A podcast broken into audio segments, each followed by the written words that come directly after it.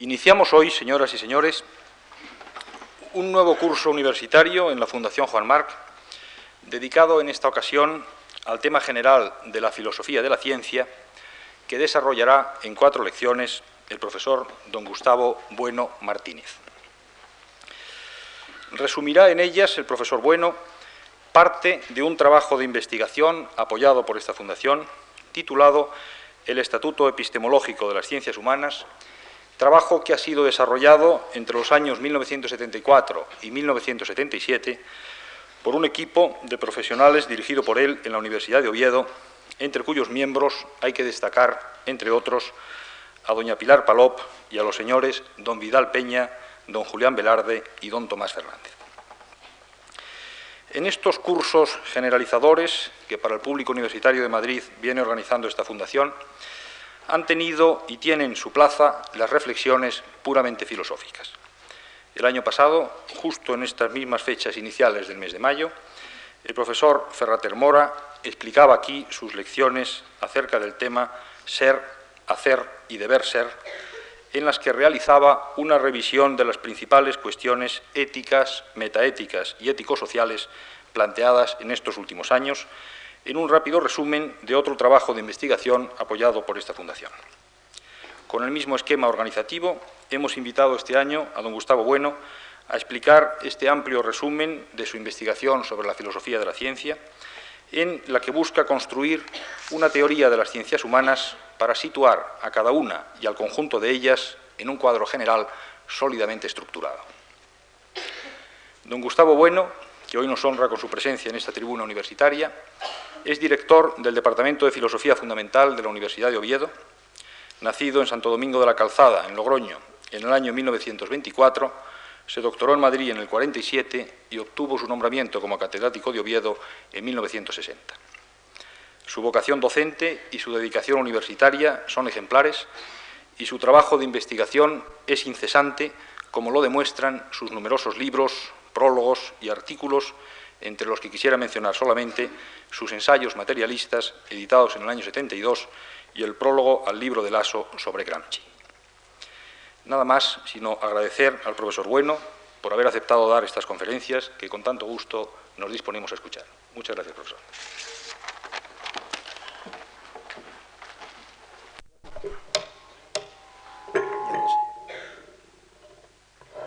Vamos a ver si oye ya ver así.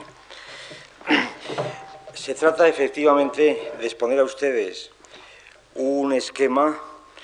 un resumen en cuatro lecciones de una materia muy amplia, como van ustedes a ver eh, conforme yo vaya exponiendo, una materia muy amplia que efectivamente está orientada a establecer un concepto eh, lo más riguroso posible de ciencias humanas. Este es el tema de la última lección, pero eh, que exigiría evidentemente más, más expansión. Pero esta exposición sería imposible hacer si no precediesen los tres temas mm, previos, que por otra parte tienen entidad independiente, puesto que mm, el material que intentamos analizar son las ciencias en el sentido ordinario de la expresión. Las ciencias que precisamente han recibido un, giro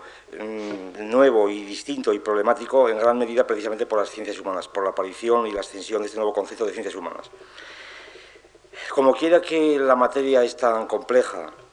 como quiera que la filosofía de la ciencia es toda una disciplina eh, unida a la historia de la ciencia, tan compleja, con tantas corrientes, con tantas posiciones, en pura ebullición, como ignoro también por completo eh, la naturaleza y composición del público que está aquí presente, eh, pues mm, he pensado que por lo menos en esta primera exposición de toma de contacto lo más útil sería hacer una exposición muy general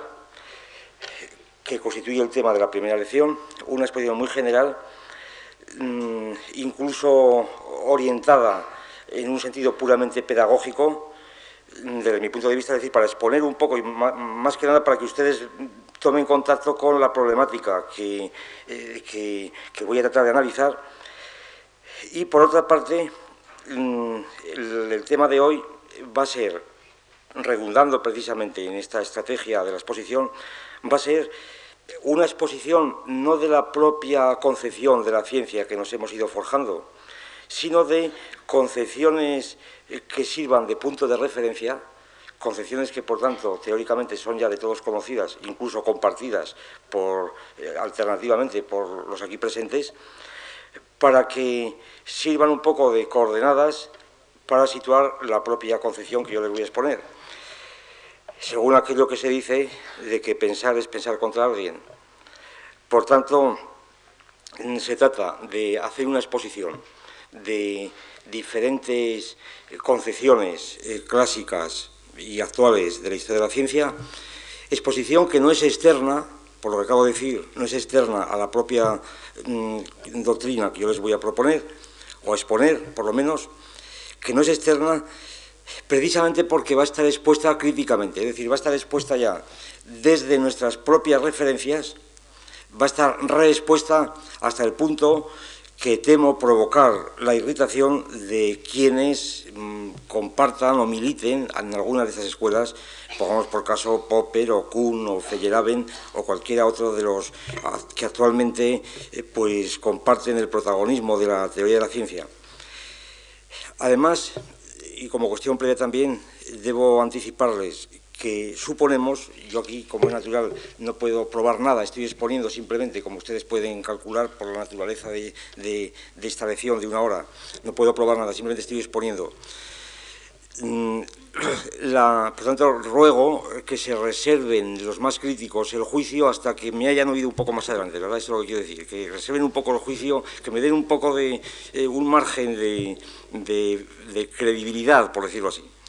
puesto que, repito, es muy probable que muchas de mis afirmaciones, eh, como tienen que ser esquemáticas por fuerza, resulten extravagantes incluso a muchos de quienes militan, repito, en algunas de estas escuelas. Mm, digo que esta exposición es filosófica. Con esto quiero decir lo siguiente, no es una precisión externa, sino que es una precisión realmente interna al decir que es filosófica esta exposición, quiero decir que no es científica. Y con esto quiero decir que no estoy intentando hacer una ciencia de la ciencia, como algunos pretenden, precisamente porque la naturaleza de nuestra doctrina sobre la ciencia impide que esta reflexión pueda hacerse, esta ciencia de la ciencia pueda ser una ciencia, lo cual no quiere decir que lo que yo pretenda ofrecer aquí sea, por ser no científico, sea irracional o sea gratuito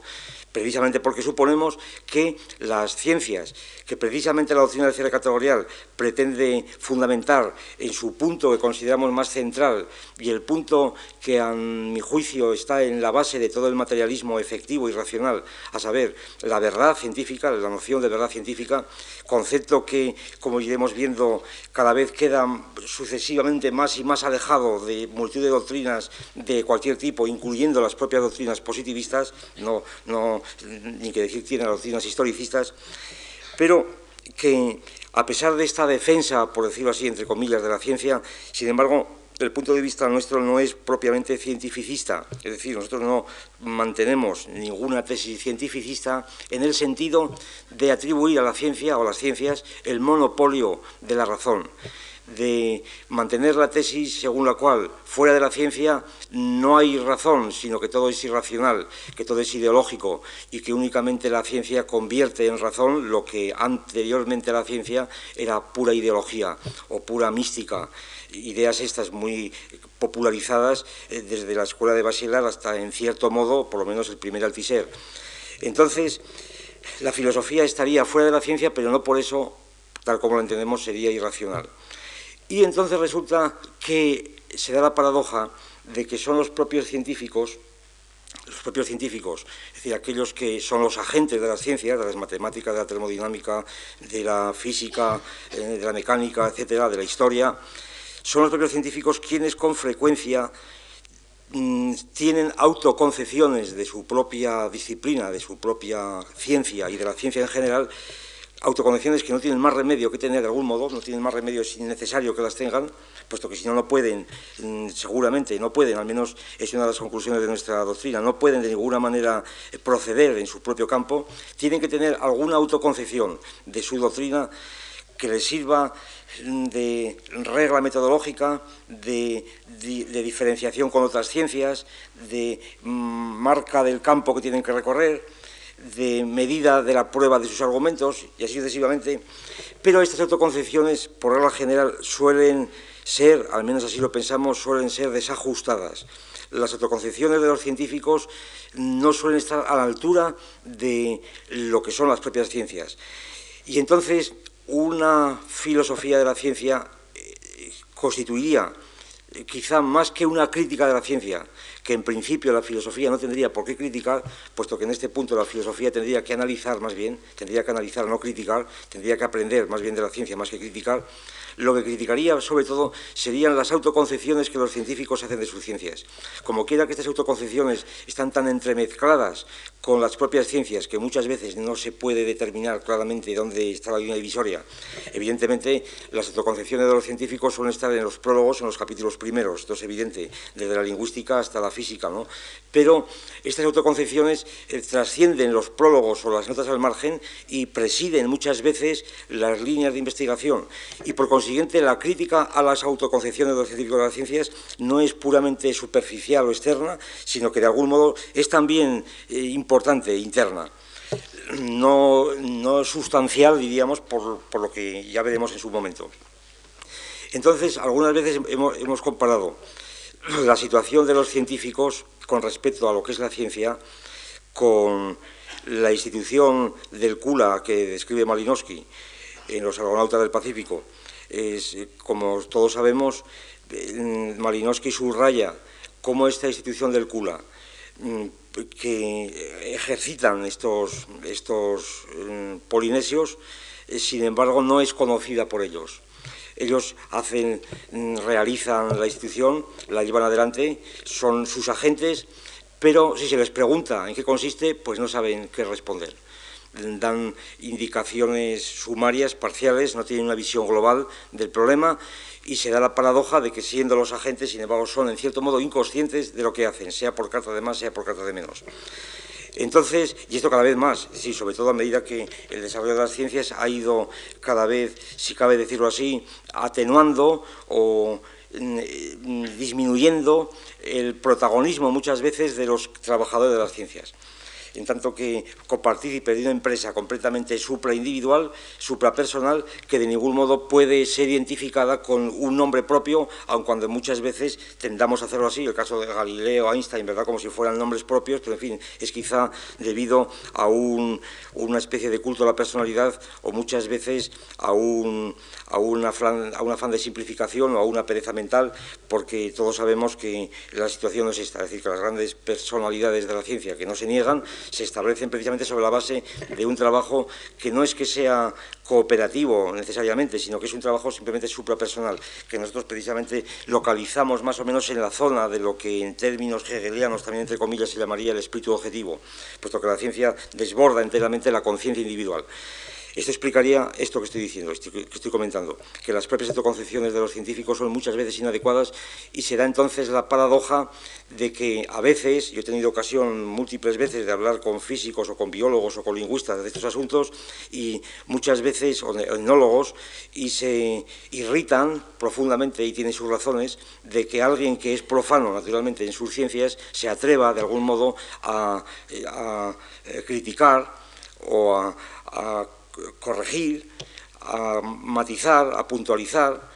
pues cuestiones que ellos creen enteramente suyas y creen sacadas directamente de su propia experiencia cuando quizá, por lo menos así lo pensamos, no sea así. Entonces, la analogía con el CULA pues, puede servir un poco de punto de referencia también y de ilustración de lo que quiero decir. Que así como los agentes del CULA no son conscientes de lo que significa esa institución, y así como es necesario un etnólogo que mm, desde fuera, de algún modo, logre captar la estructura de esta institución, por lo demás muy sencilla, el intercambio de unos collares rojos y unos brazaletes blancos, intercambio indefinido, por cierto, según un proceso que en cierto modo se semeja bastante a lo que vamos a entender aquí por cierre categorial, se semeja en, cuanto a formación cultural, un, un mecanismo un poco insulso, llega a decir Malinowski, Así también aquí intentamos determinar cuál sea el mecanismo en virtud del cual algo que llamamos una ciencia es ciencia en el sentido más fuerte de la expresión, que sirva al mismo tiempo de paradigma y de medida para otras formaciones que, sea en sus partes internas, son menos científicas que otras, que sirva al mismo tiempo, sobre todo, de línea discriminativa de aquellas formaciones que, aunque se llaman ciencias, no lo son en absoluto, incluyendo aquí desde la mariología ¿verdad? Hasta, hasta el psicoanálisis, puesto que en la opinión nuestra el psicoanálisis está al mismo nivel que la mariología o que la josefología, que fue una ciencia que inventaron hace cuatro o cinco años en Valladolid, la ciencia de San José. Pues estas estas ciencias, y en particular las ciencias humanas, porque una situación muy parecida a la mariología, pues tienen, todas estas ciencias parapsicológicas que llaman, o ciencias de la información, en fin, tantas cosas que tenemos ocasión de, considerar, ¿verdad? Y, y, repito que nosotros no pretendemos de ninguna manera, no pretendemos el quitar el gusto al que lo tenga de llamar ciencia a su oficio si le gusta, pues muy bien, que se llame ciencia y que se ponga la bata blanca si quiere, ¿no? Lo que a veces sí, yo tenía un, compañero de profesor de literatura que se ponía una bata blanca cuando trabajaba, decía que para guardarse del, polvo, pero en fin, en el fondo es que tenía un mimetismo grande por los biólogos. Entonces, esta digo que no, pretendemos quitarle el gusto al que quiera llamarse científico. Lo que sí queremos, y eso sí que lo queremos de verdad, es saber lo que dice en cada momento saber lo que dice en cada momento. Como quiera que la, palabra ciencia tiene este, este significado en, nuestra tabla de valores y en nuestra constelación semántica, como implica toda una filosofía mundana, ¿verdad?, más o menos confusa, o una ideología, eh, como se cruzan por allí las cuestiones sobre el escepticismo, es, como es una de las cuestiones, entendemos, más importantes, más importantes desde, el punto de vista práctico incluso de, nuestros días, en, todos los órdenes, dada la importancia que las ciencias han alcanzado en, nuestra sociedad,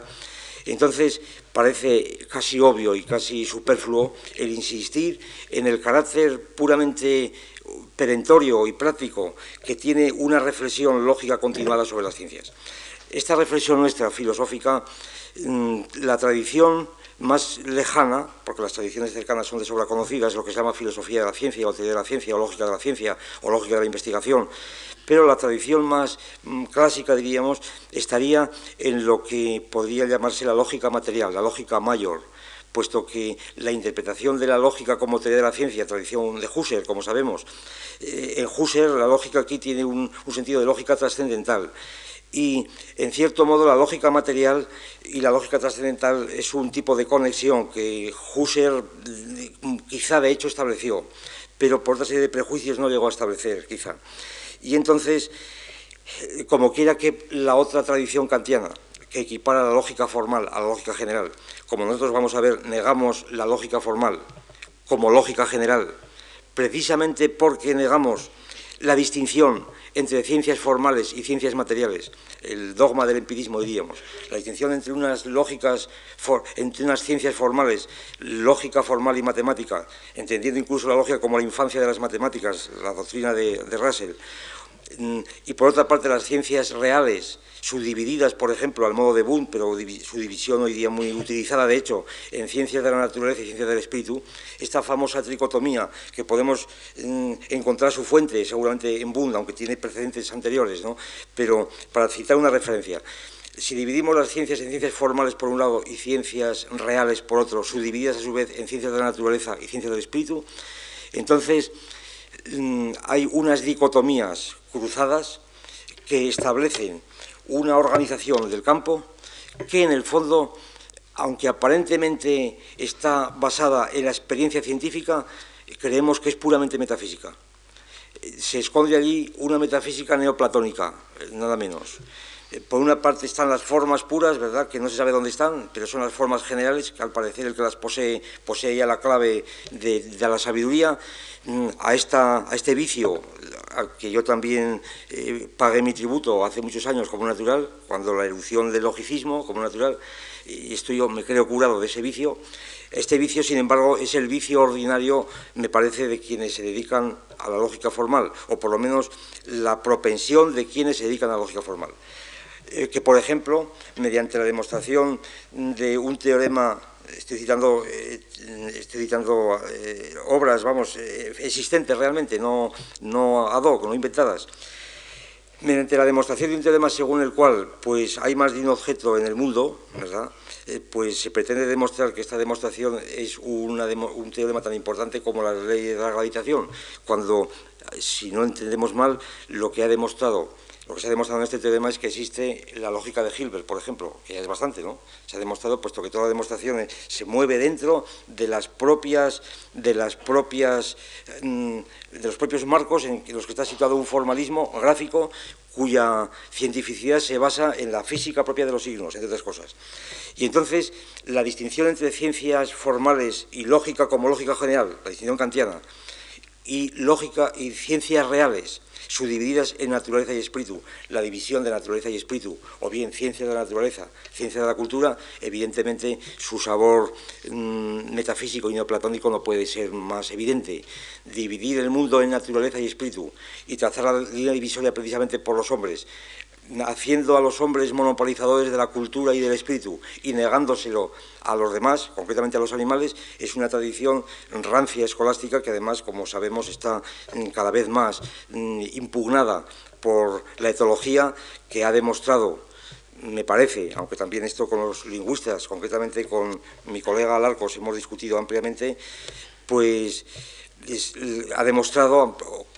yo interpreto que ha demostrado ampliamente la existencia de los lenguajes animales y además no de los lenguajes en un sentido expresivo o puramente, o puramente mm, apelativo, sino eh, incluso doblemente articulado o triplemente articulado. el descubrimiento de los lenguajes animales, vamos, el descubrimiento científico, porque el descubrimiento ya era muy conocido desde, desde, desde los epicúreos, por ejemplo, la, evidencia de que los animales hablaban, pero el, descubrimiento en regla científico de pregma, etcétera, pues es uno de los argumentos, yo creo que hoy se pueden citar,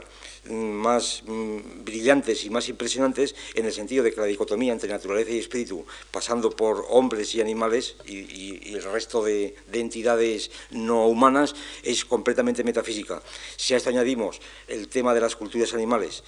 mm, tema cada vez más desarrollado por los etólogos, parece que la noción de ciencia de las culturas, de ciencia de la cultura o ciencia del espíritu, las Geistes Wissenschaften, parece que se disuelven completamente y por consiguiente que la noción de ciencia tiene que trazarse por otro camino si quiere llegar a un mínimo rigor. Entonces, para ir ya mm, elaborando el esquema de esta, exposición, que, eh, repito, tiene que ser un esquema de un esquema, la, la estrategia, les decía al principio, era tratar de, situar la teoría del cierre categorial, cuyos objetivos son aproximadamente dichos los que acabo de exponer,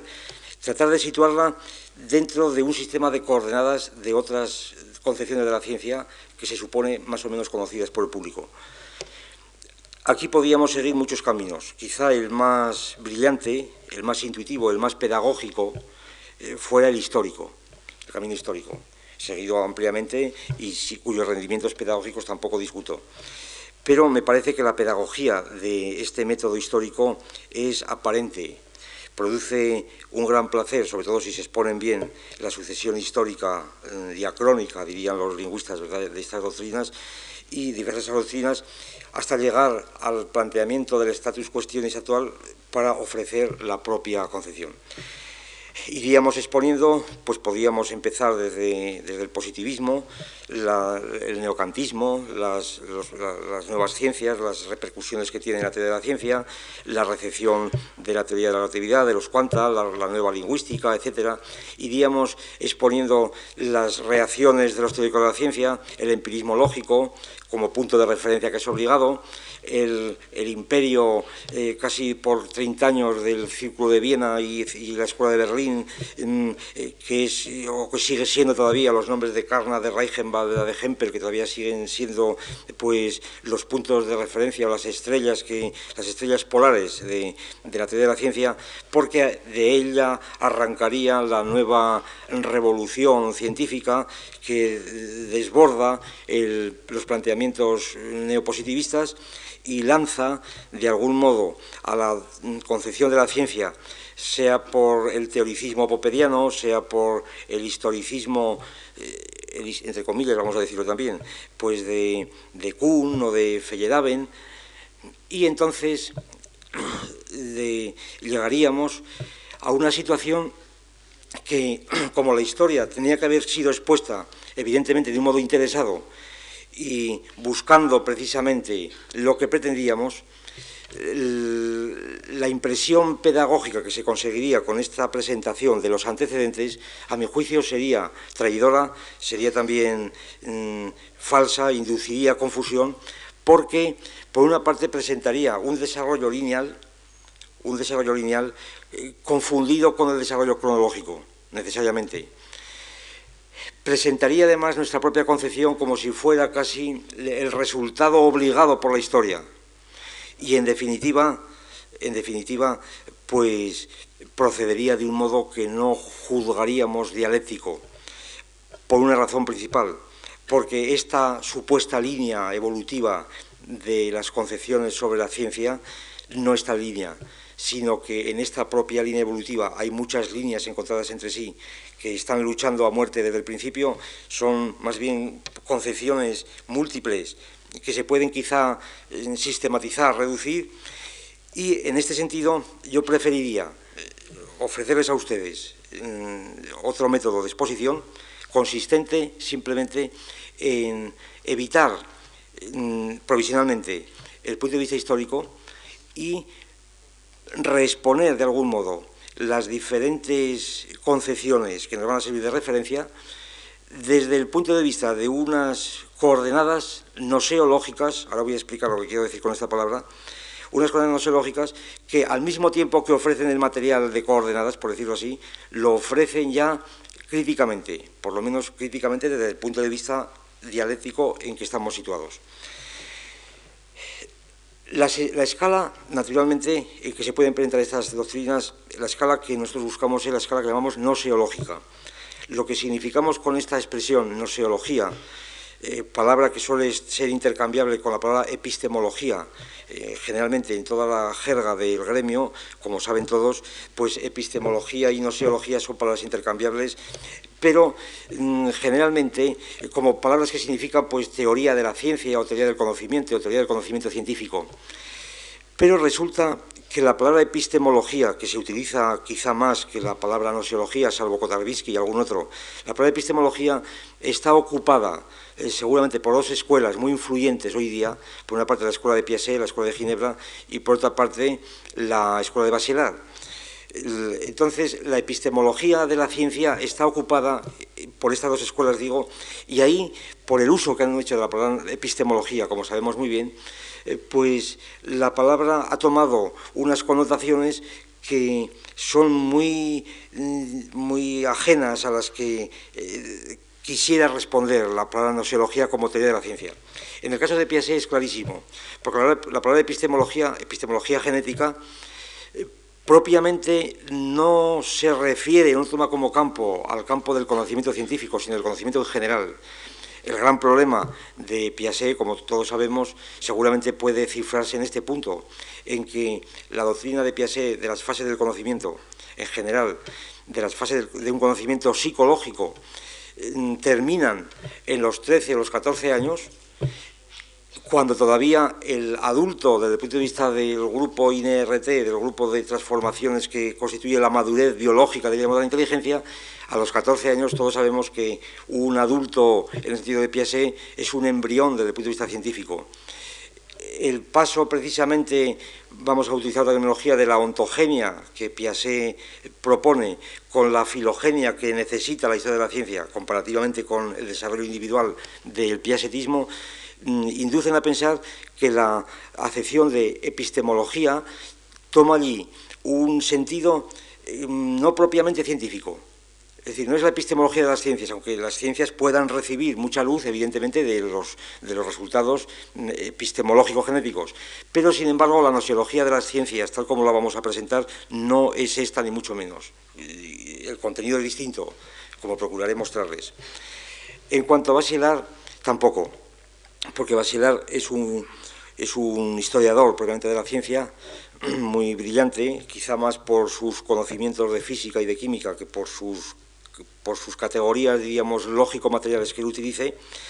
y la historia de la ciencia de Basilar o las consideraciones sobre la ciencia de Basilar y toda su escuela, particularmente en el desarrollo que después ha hecho el grupo de Altised, pues también se apartan notablemente de lo que entendemos por eh, noseología. Por eso hemos especializado convencionalmente la palabra noseología, a unas sabiendas de que es una convención que únicamente llega de momento, como para decirlo con palabra médica, casi un, eh, poco más acá del, del, arco de mis dientes, ¿verdad? Pues hemos, hemos especializado la palabra noseología para designar precisamente este tipo de análisis de la ciencia que tiene mucho que ver con la lógica, tiene muchísimo que ver con la lógica, pero que no es propiamente lógico. Por ejemplo, para hacer ver en qué momento estamos en la escala noseológica y en qué momento no estamos en la escala mm, noseológica. Si tomamos como referencia mm, pues análisis importantísimos de las ciencias de tipo cibernético, eh, mm, tomamos por ejemplo el, artículo y el libro de Oppenheim sobre, sobre los niveles de, de, información que ofrece una ciencia determinada. Y la reconstrucción de Oppenheim, ingeniosísima por cierto, los que lo conozcan quizá me den la razón, la reconstrucción de la distinción de Windelband entre las ciencias nomotéticas y las ciencias ideográficas. Aquí, naturalmente, Oppenheim parte de un análisis de las ciencias inspirado en la famosa mm, fórmula de Pascal entre los espíritus amplios y los espíritus fuertes. Eh, Pascal mm, observa, eh, Oppenheim distingue espíritus amplios y espíritus fuertes, pero sobreentendiendo que puede haber espíritus amplios y débiles y espíritus fuertes y estrechos. Mm, quizá un espíritu fuerte y estrecho fuese Descartes o Descartes, quizá un espíritu amplio y débil fuese Bersón, por ejemplo. Pero, ¿cómo definir o cómo definir rigurosamente estos adjetivos tan vagos al parecer de Pascal, la amplitud y la fortaleza de un espíritu científico? Oppenheim intenta inmediatamente hacer una redefinición que después le sirve extendiéndola para redefinir, como digo, la concepción de las ciencias nomotéticas y las ideográficas de Windelband-Ricker, mm, introduciendo, es imposible exponer aquí esto como es evidente, pero para dar una idea sumaria al que no conozca el asunto, introduciendo, por de pronto reduciendo lo de ciencia a publicación. Una ciencia es una publicación, ya una reducción efectivamente simbólica, proposicional. Entonces, la amplitud es la amplitud de la publicación medida por el número de predicados monádicos que tiene la publicación. La publicación se descompone en proposiciones de, primer orden y entonces el número de predicados monádicos mide la amplitud de la publicación 3, 4, 5, un número natural. La, la, fortaleza no la puede definir directamente, sino que la define en función de una razón, de un cociente entre la fuerza S partido por precisamente la cantidad de fuerza partido por la extensión. Es decir, y entiende por fuerza simplemente el número de proposiciones verdaderas que contiene el texto en cuestión. Entonces traza un sistema de coordenadas, representa, parece que se puede medir en un caso y en otro, encuentra entonces que, como quiera que no ha definido directamente I, ¿verdad? Sino S a través de Y X forma unas hipérbolas equiláteras en donde inmediatamente se trazan las, las líneas que parten por el origen, son las líneas que marcan las mismas tendencias de los científicos que tienen una tendencia a la amplitud o hacia la intensidad y de este modo logra ofrecer una reconstrucción muy ingeniosa y muy rigurosa de la distinción de Pascal distinguido después la intensidad en dos niveles, como es propio del positivismo, la intensidad teórica y la intensidad observacional, pues logra establecer otras razones y otros conceptos puros, diríamos, eh, ecuaciones puras, eh, conceptos eh, puros, diríamos, construidos mm, puramente, y entonces pues mm, distingue muy bien el concepto de ciencia nomotética cuando hay mm, predicados distributivos de primer orden, cuando hay un solo sujeto que recibe muchos predicados, la ciencia ideográfica, etcétera, etcétera. Este tipo de análisis que sin duda son mm, muy valiosos, no es eh, el punto de vista noseológico. Es decir, este sería un ejemplo, una de las referencias para mm, mostrarles a ustedes eh, lo que a nuestro juicio no sería el punto de vista noseológico sin negarle en absoluto ningún valor, por supuesto. Este sería un análisis de las ciencias en donde estaríamos midiendo otras cosas, otras, otras variables que sin duda las ciencias pueden tener, como pueda ser el número de predicados. Sería un análisis similar, si se quiere, al que, al que resultaría de un análisis gramatical, pongamos por caso. Si hacemos un análisis científico en términos de proposiciones o hacemos un análisis chomskiano de un texto científico, pues el análisis sería muy interesante, pero ese análisis no sería nociológico, sería un análisis lingüístico, aunque fuera un análisis que podría tener características mm, determinadas por la especificidad de su objeto, por la especificidad del lenguaje, pero no sería un análisis nociológico, aun cuando fuera instrumentalmente muy valioso para la nociología. Por supuesto, si el análisis que instituimos sobre las ciencias es utilizando categorías psicológicas o de cualquier otro tipo, pues tampoco sería un análisis nociológico. Nosotros pensamos que el, análisis nociológico, la rasante del análisis nociológico, la podemos tomar muy bien, y digo esto porque no es fácil encontrar en las obras que se llaman filosofía de la ciencia, no es fácil encontrar capítulos que sean puramente nociológicos, aunque los hay, por supuesto, puesto que la nosotros no intentamos inventarla, sino más bien sistematizar y definir un campo que ya está establecido hay capítulos nociológicos, pero generalmente están mm, entremezclados con capítulos mm, históricos, psicológicos o, lógicos, de cualquier, o lingüísticos, o sociológicos, por supuesto, sociológicos cada vez más, ¿verdad? Toda la teoría de las comunidades científicas de Kuhn pues va por ahí seguramente en gran medida. Entonces, capítulos que no son propiamente nociológicos y que por consiguiente van desviándose paulatinamente de la noción de verdad científica que a nuestro juicio es el punto central de, punto central de la teoría de la ciencia nociológica, de la nociología como llamamos. El punto de vista o el, criterio, la rasante clásica para marcar lo que establecemos, lo que llamamos el punto de vista nociológico, sería el tema clásico de unitate e, e distinciones cienciarum, el tema de la unidad y de la distinción de las ciencias.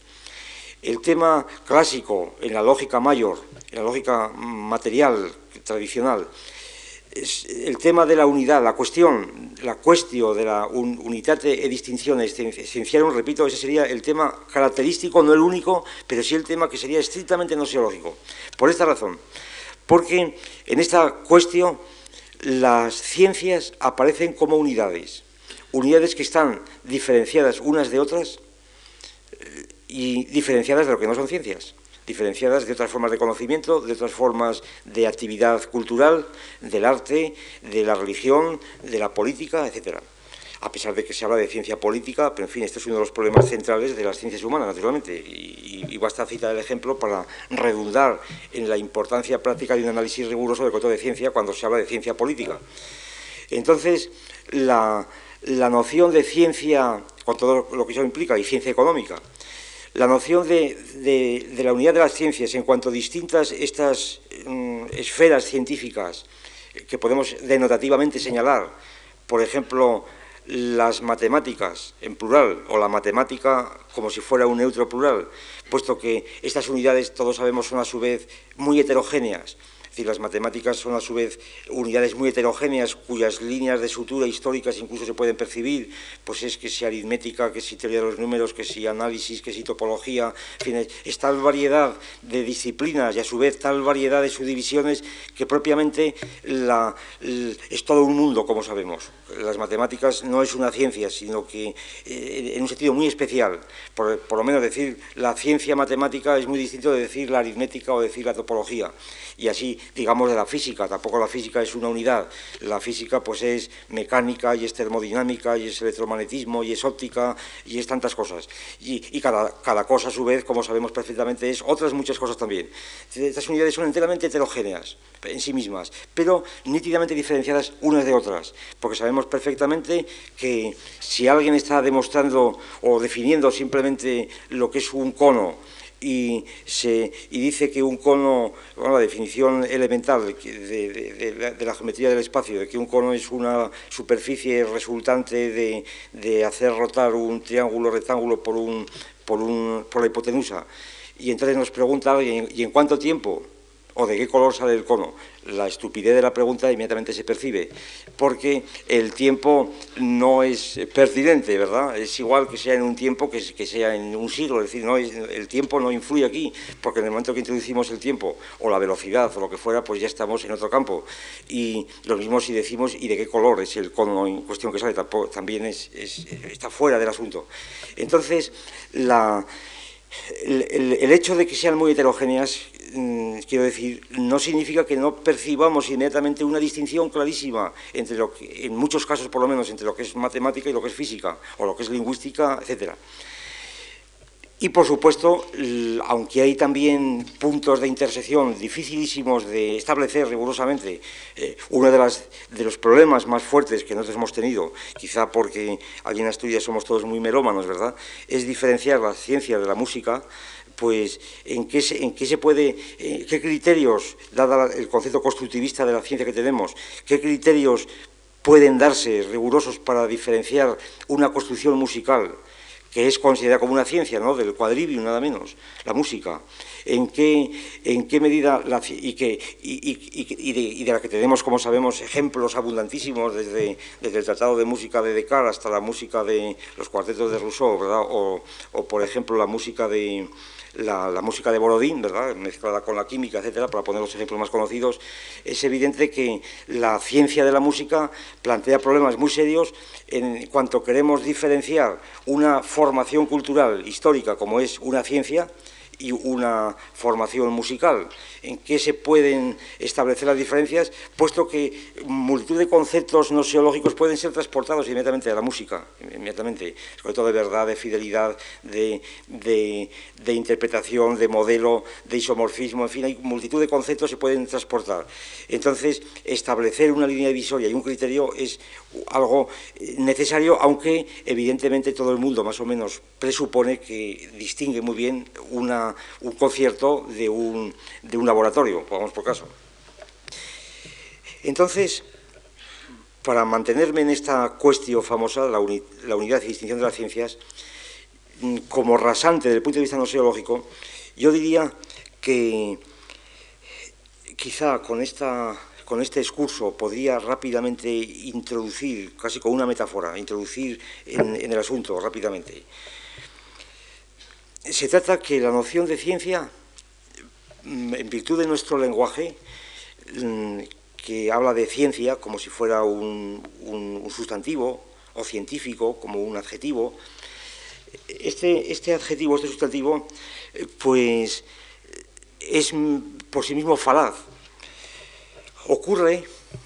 y el artificio que voy a seguir es lo siguiente. Una ciencia, para resumir, y puesto que el tiempo mm, vaya mandando, ¿verdad? Para resumir, el artificio sería el siguiente. Supongamos que estas unidades heterogéneas que estamos denotando con el nombre de ciencias, suponemos que se las diferenciamos bien unas de otras, supongamos que estas unidades están compuestas de partes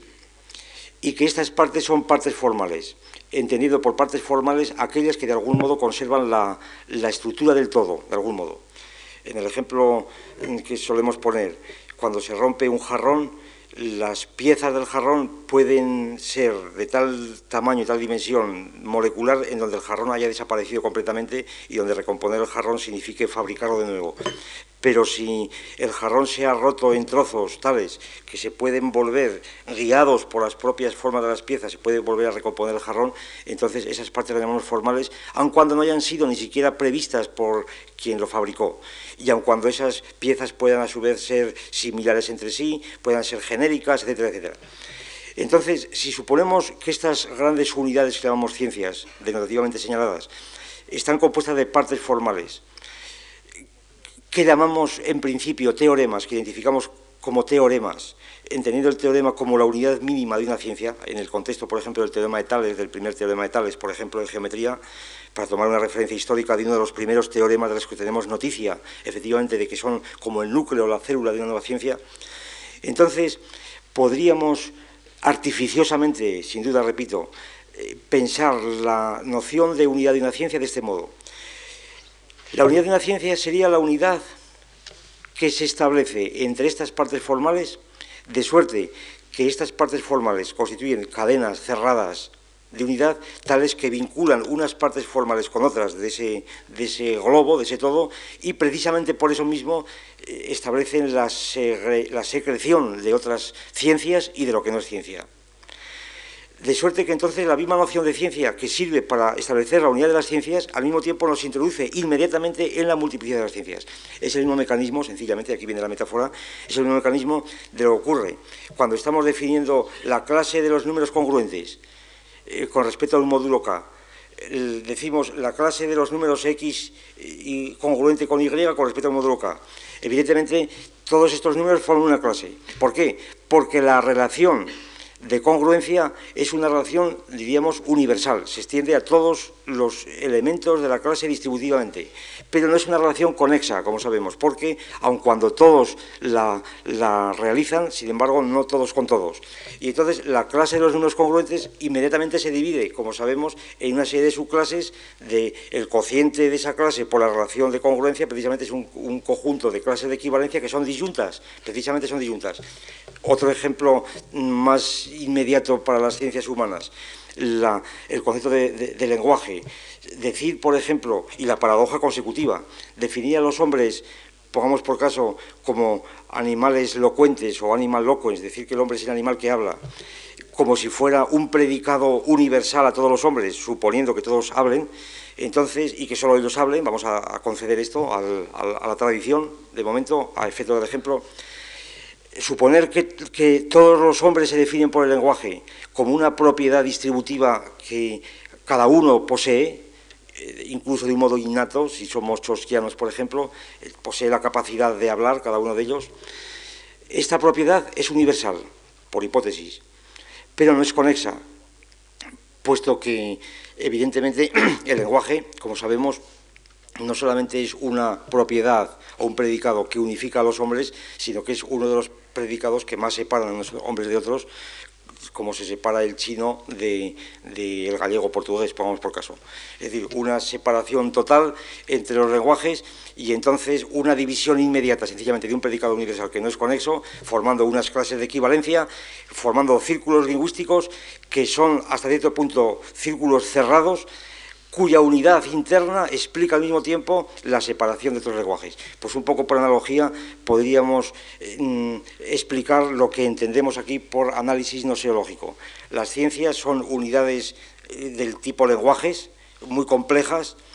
pero estos lenguajes hay que explicar la unidad interna entre ellos, su unidad interna entre ellos, y esa unidad interna es al mismo tiempo la razón por la cual se separan de los demás, porque cuando se interrumpe esa unidad, que en nuestro caso es precisamente la doctrina del cierre categorial, cuando se interrumpe estos mecanismos de cierre, entonces la ciencia se interrumpe precisamente y de la ciencia y la ciencia cerrada en virtud de estos mecanismos que explicaremos el día próximo, el, cierre es lo que produce al mismo tiempo la segregación de estas unidades de su clase complementaria, diríamos. Es lo que se ha bautizado con palabra bachelardiana muy conocida y popularizada por el grupo del TISER, el corte epistemológico. El corte epistemológico sería el,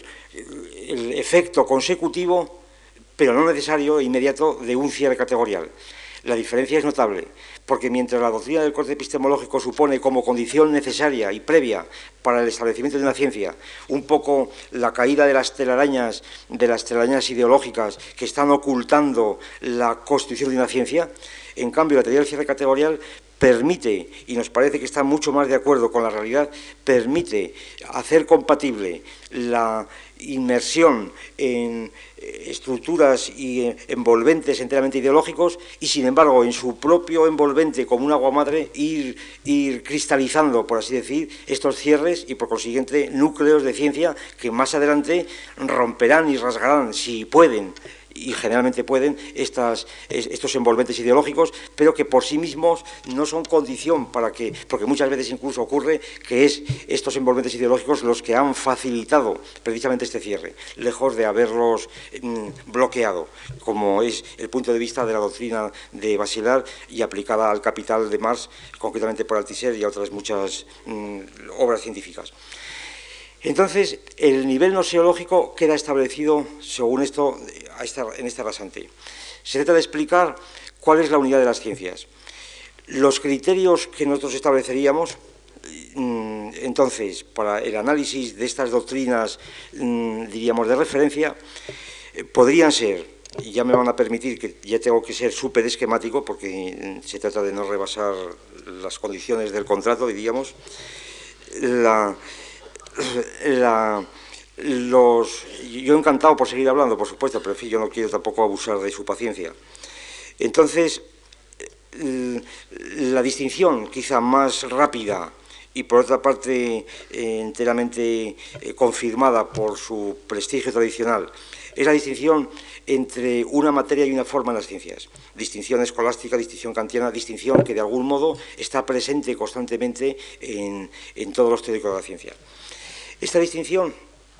esta distinción puede ser, ah, tendríamos o podríamos elaborarla, si tuviéramos más tiempo, del siguiente modo.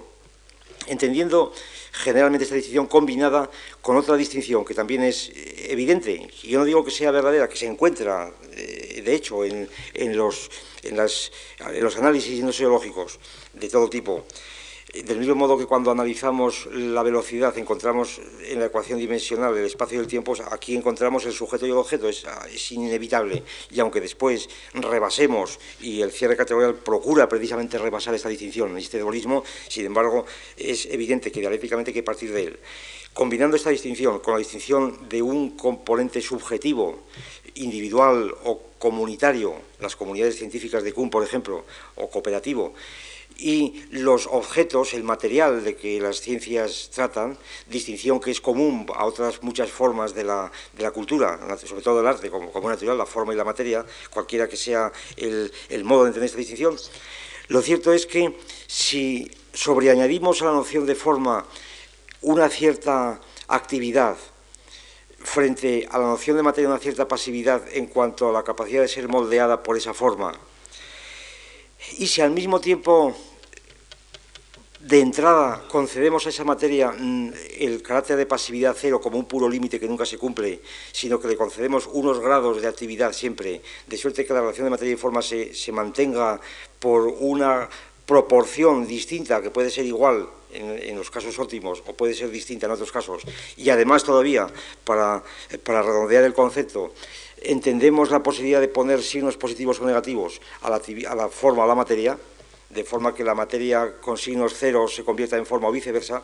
entonces simplemente, con el objeto de establecer este sistema de coordenadas, podríamos decir, podríamos decir algo así como lo siguiente, que de hecho me atrevería a afirmar las concepciones acerca de la unidad y distinción de las ciencias y de lo que la ciencia sea, ciencia, lo que haga que una ciencia sea ciencia y no sea otra ciencia, y la condición concretamente de la verdad, de algún modo podrían organizarse en torno precisamente a estos dos conceptos, cuyas valores son muy diversos, por supuesto, son muy diversos, y no aparecen nombrados como tales. Por ejemplo, cuando se nos dice, metáfora utilizada por Wittgenstein, por Edinton y por tanto, es una metáfora casi ya ad nauseam, cuando se compara la ciencia con una red que se lanza sobre, sobre el, océano para atrapar los peces, ¿verdad? Y se hacen todo tipo de especulaciones y de, y de, y de alegorías sobre el asunto, ¿verdad? Y de catacresis, ¿verdad? Todo lo que quiera aquí salir, porque entonces el pez gordo rompe la red y el pez chico, pues la ciencia, en fin, sabemos perfectamente aquí, la red es simplemente la forma, y el agua y los peces son la materia, una materia muy especial, pero en fin, está utilizándose esta distinción de algún modo. Cuando se dice, por ejemplo, que en las ciencias hay que distinguir un lenguaje lógico de constantes lógicas a nivel L y un lenguaje observacional a nivel empírico, que simplemente a veces puede ocurrir que el lenguaje lógico ofrezca una armadura o un concepto que recoge la masa continua, etcétera, que es troceada como el lenguaje, la teoría de Hensley, por ejemplo, del lenguaje aplicado a las ciencias, que una masa continua o un continuo idea que, sugiere nada menos que a Parménides, ¿verdad? A pesar, de que lo utilicen tan egregios lingüistas. Sin embargo, esta, aquí evidentemente el lenguaje está utilizándose como forma y esa, eh, esa sustancia, como le llaman incluso, esa sustancia del contenido, eh, aparece como materia, de algún modo. Y en fin, multitud de determinaciones que de algún modo podrían reducirse, si tuviéramos tiempo, a esta gran clasificación antigua a que me he referido. Entonces, la teoría de teorías posibles, por decirlo así, que acerca de esta cuestión podríamos componer serían las siguientes. Ante todo, una primera serie de concepciones de la ciencia que se caracterizarían o se podrían caracterizar de algún modo por una sustancialización de los dos componentes de considerar que tanto los componentes llamamos materiales, cualesquiera que estos sean y cualesquiera que sea la forma de, entenderlos o de aplicarlos o de interpretarlos en sus referencias, y los componentes que llamamos materiales, los dos se sustantivizan en el sentido de que a los dos se les atribuye una cierta actividad por sí mismas, una cierta autonomía, y se supone que las ciencias resultan de la coordinación y de la justa posición incluso de estas dos componentes las ciencias necesitan no solamente de la observación, sino de, por ejemplo, de la razón, no solamente de los sentidos, sino de la razón, no solamente de la materia, sino de la forma, para abreviar la famosa doctrina clásica aristotélica, eh, según la cual eh, pues la ciencia como ciencia de la conclusión supone no solamente una forma correcta es decir, la hilación, la derivación, diríamos, la estructura lógica correcta, sino también unas premisas verdaderas por la materia, que en el fondo es la misma doctrina kantiana. Hace falta una materia dada a la sensibilidad y una forma, que también es formal, pero es la materia estética, diríamos, con respecto a las formas lógicas que recogen como en moldes esa, esa materia estética, entonces, la ciencia necesita las dos cosas. Conceptos y intuiciones son vacíos, intuiciones y conceptos son ciegos. Es un esquema claro de justaposición.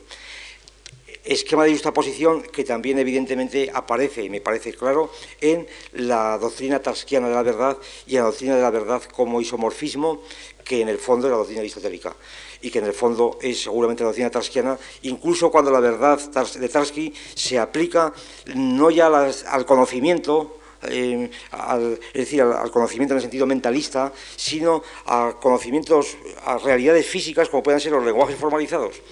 Entonces, como quiera que la, ciencia se compone, por una parte de un conjunto de estructuras, diríamos físicas, eh, por otra parte de un conjunto de modelos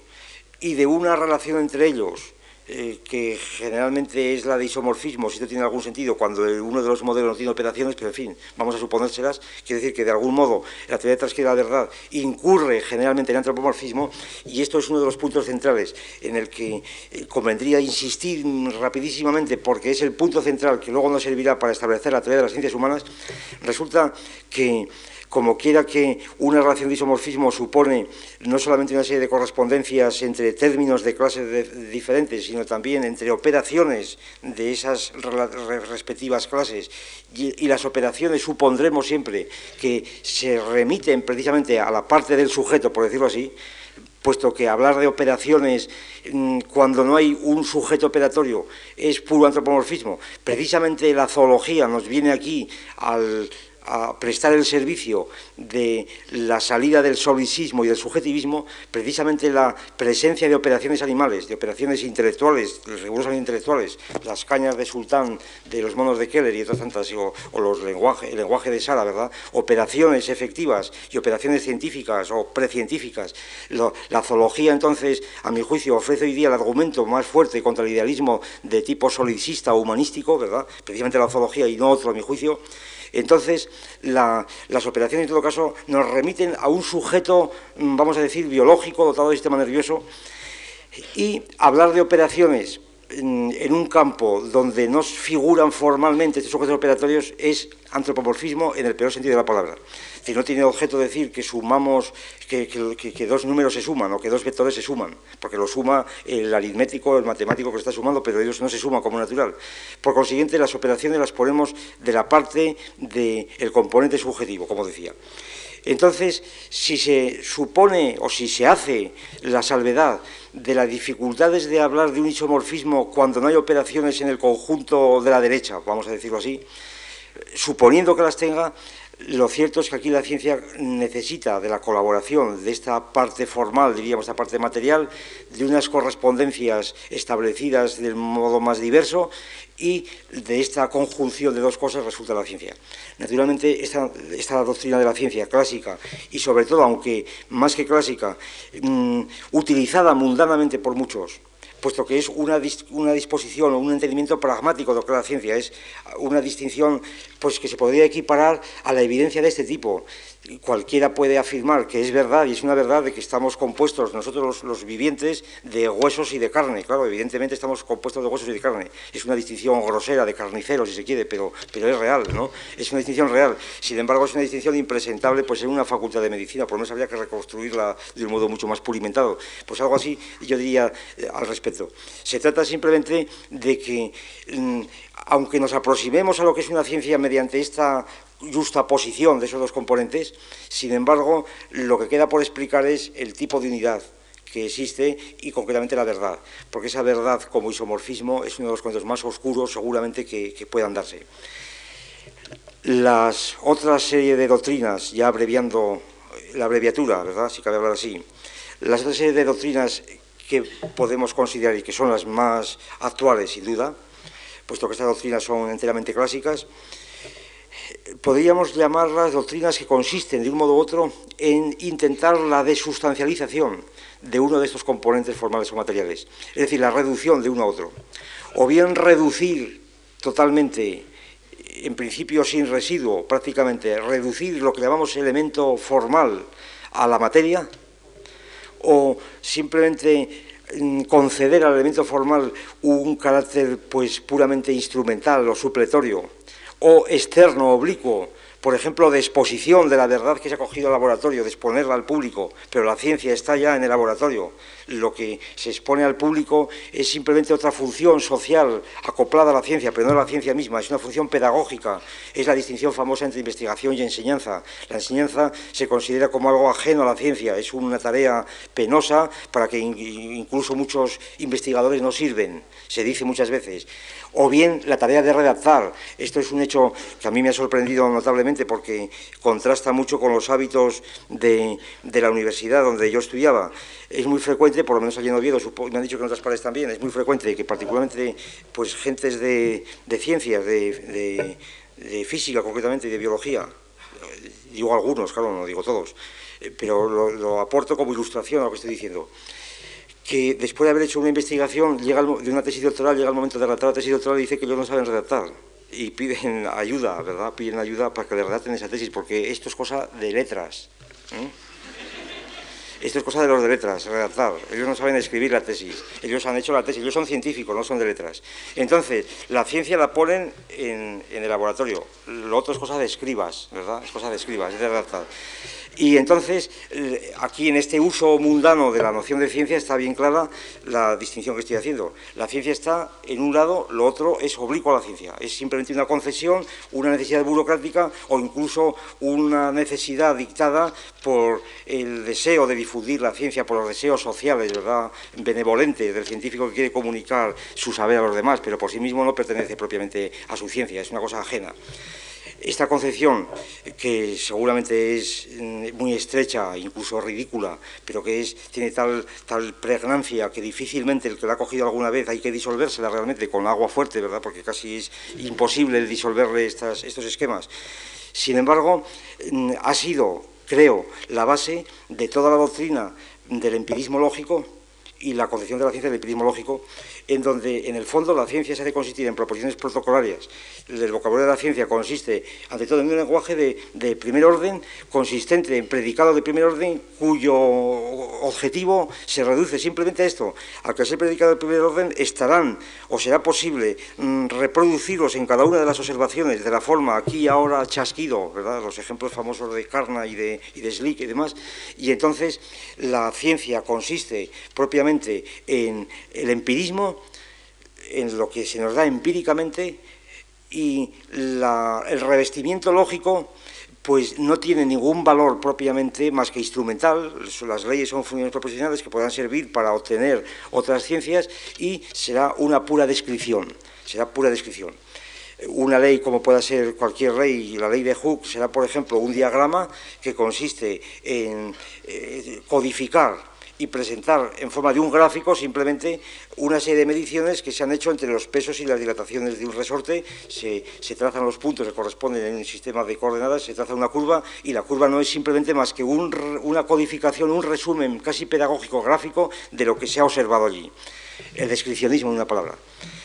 Pero el descripcionismo como reducción en principio total, en el límite, por lo menos total, de esto que llamamos forma a la materia, porque es la materia, en este caso interpretada como las sensaciones, como lo observable, como lo que aparece a las sensaciones, los observables. Los observables son aquello que guía, por así decir, al científico, no hay otra cosa que lo pueda guiar. Sin embargo, el descripcionismo, el tipo de crítica que la nociología haría al descripcionismo, mm, yo en este momento, perdón el paréntesis, mm, no sé si debo cesar o debo continuar que los, que los directores del acto me, ilustren. ¿Puedo hacer una cosa intermedia?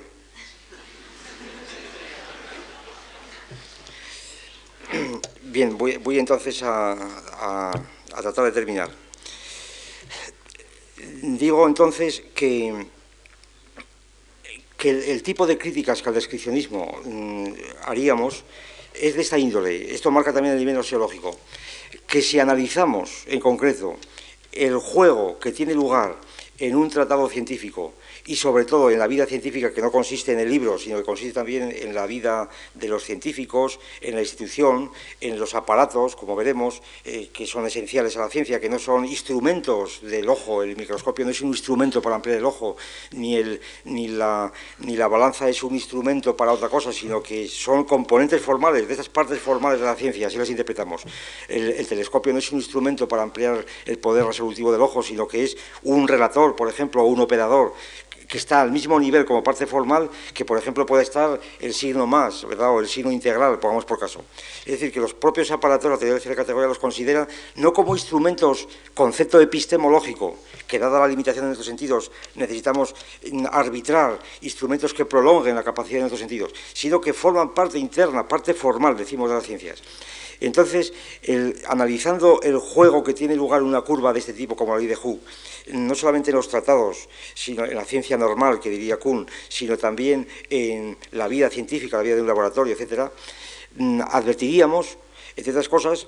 que de ninguna manera la curva en cuestión puede reducirse a la condición de un resumen de observaciones, entre otras cosas porque la curva tiene infinitos puntos y las observaciones son siempre finitas, porque hay muchos puntos que no están representados ni pueden estar en la curva, porque, por ejemplo, si en una medición aparece un punto fuera de la curva, entonces, desde el punto de vista empirista o descripcionista, este punto no plantearía ningún problema, pero sin embargo plantea un problema a resolver el hecho de que sea una excepción, que tiene que ser explicado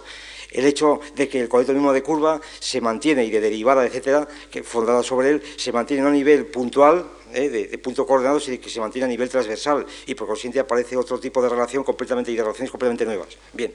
entonces este tipo de críticas que pretendemos, repito, hacerlo sobre la base de las propias, de las propias, del propio juego que tiene lugar en las ciencias, en la vida científica, mm, son los que nos inclinarían, nos han inclinado a apartarnos evidentemente del descripcionismo, aun reconociendo y tomando de él gran, gran cantidad de aportaciones, particularmente todo lo que se refiere al fisicalismo, puesto que la teoría de ciencias categoriales es estrictamente fisicalista en el sentido de que únicamente cabe ciencia sobre, sobre objetos que de algún modo tengan un componente físico. Si, por ejemplo, negamos la historia, tal como se autodefine, es porque la historia como ciencia del pasado, el pasado no es físico y es físico en la medida en que se reduce a las reliquias. Y entonces la historia, si es ciencia será la medida en que tiene un, campo fisicalista constituido por las reliquias, por ejemplo, por los restos, por los residuos, los documentos, los monumentos, etc. Entonces, pero no cabe una ciencia del alma ni cosas por el estilo, puesto que el, componente fisicalista lo justificamos nosotros además no en virtud de un materialismo de entrada, sino en virtud precisamente de un operacionalismo, en virtud de la teoría de las operaciones que exigen precisamente los términos fisicalistas. La otra serie de posibilidades que les anunciaba en este, en este esquema puro, casi puro, era la tendencia precisamente a privilegiar todo este mundo que hemos llamado formal, que comprende o puede comprender en una clasificación que no tiene tiempo de exponerles de estas formas, que puede comprender o bien formas internas a la propia ciencia, al propio mundo científico, como cuando se dice que la geometría es la parte formal de la física, cuando se distingue en los principios de Newton la parte geométrica de la parte observacional, por ejemplo. Entonces la parte geométrica aquí funcionaría como una ciencia que está conformando a otras ciencias de un modo muy particular. O bien la parte formal puede ser no una ciencia, sino algo ajeno a la ciencia, una partitura musical o una estructura cultural cualquiera que, eh, sin duda ninguna, puede conformar un estilo científico determinado, o bien cualquier estructura de tipo psicológico de las que estudian los gestaltistas o cualquier otro.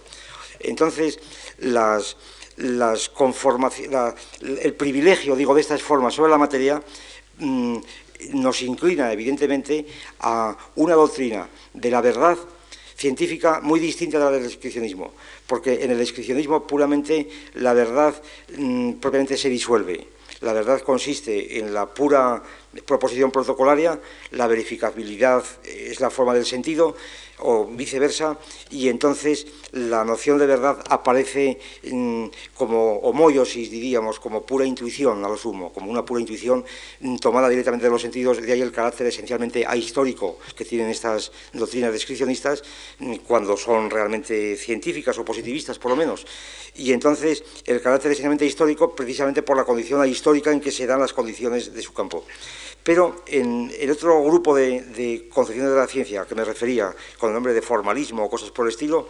este formalismo se encuentra entonces que al poner la carga de las ciencias en la propia construcción interna, determinada por motivos culturales, históricos muy diversos, alimentada por la propia tradición de las propias ciencias, la historia de la ciencia misma, como una tradición en donde la ciencia se nutre de sí misma, o bien alimentada de los grandes mitos neolíticos, digamos,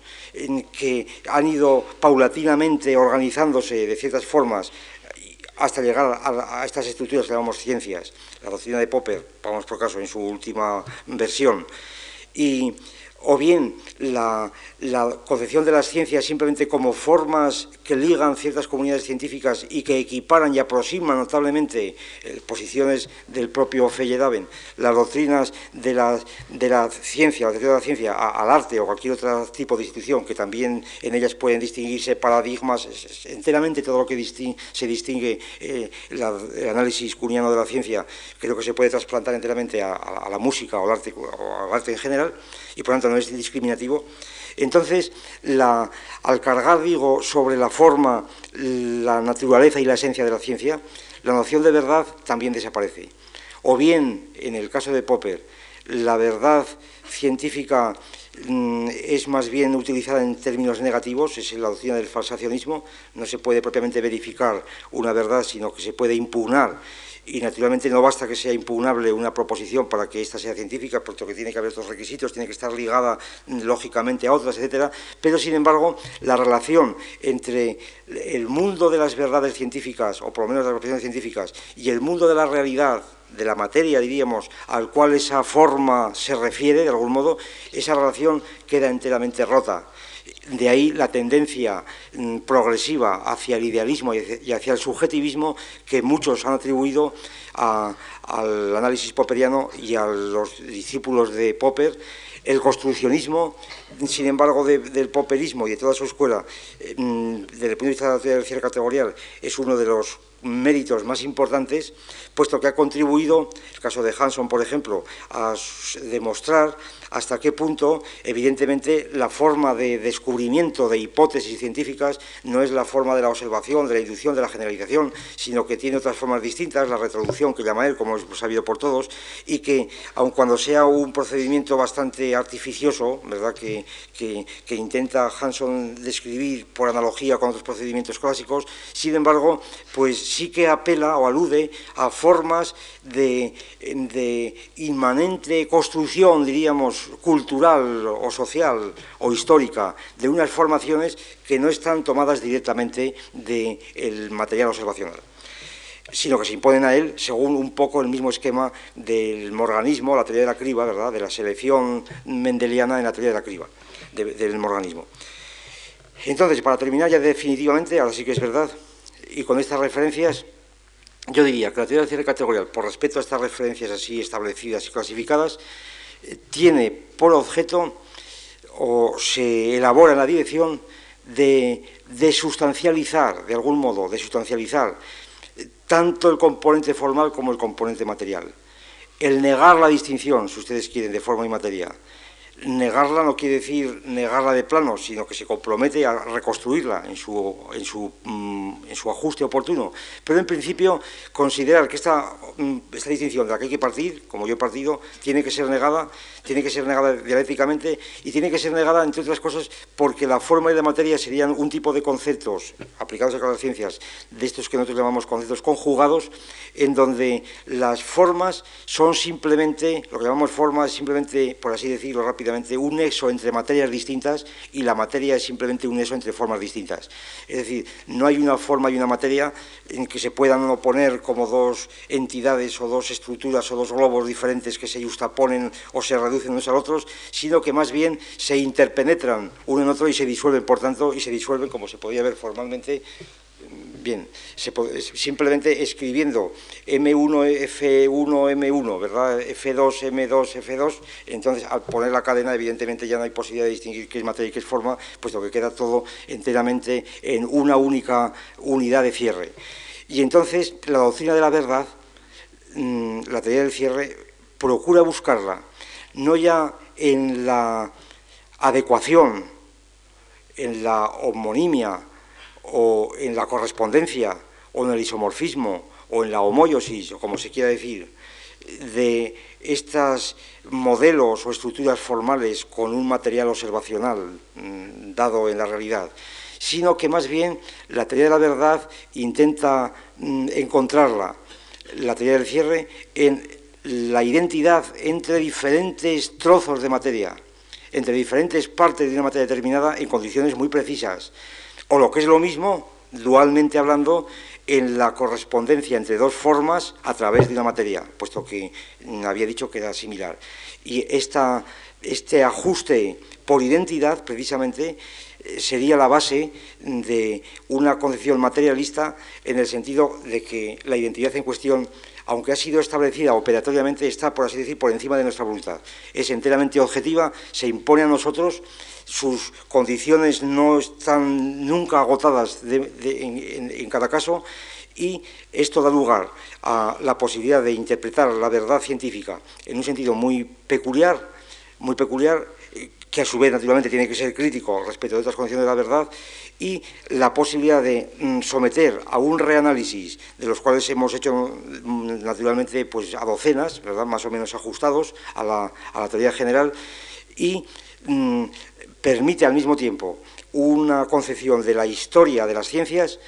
y de la ruptura también de ese otro dualismo de contexto de descubrimiento, contexto de justificación, de génesis y estructura, en fin, de estas distinciones que de algún modo diacrónico, sincrónico, que de algún modo están todas, obedecen a la misma estructura, todas ellas, puesto que esta distinción también se borra dialécticamente sin, sin negarse, naturalmente, sin negarse. Entonces, la historia de la ciencia aparece vinculada esencialmente a la historia de la producción, indisoluble de ella, pero al mismo tiempo mm, organizándose cerradamente desde dentro, en el interior de estos organismos mm, eh, objetivos, eh, verdaderos, no en su conjunto, puesto que, como veremos, incluimos en la propia vida científica el error y el error,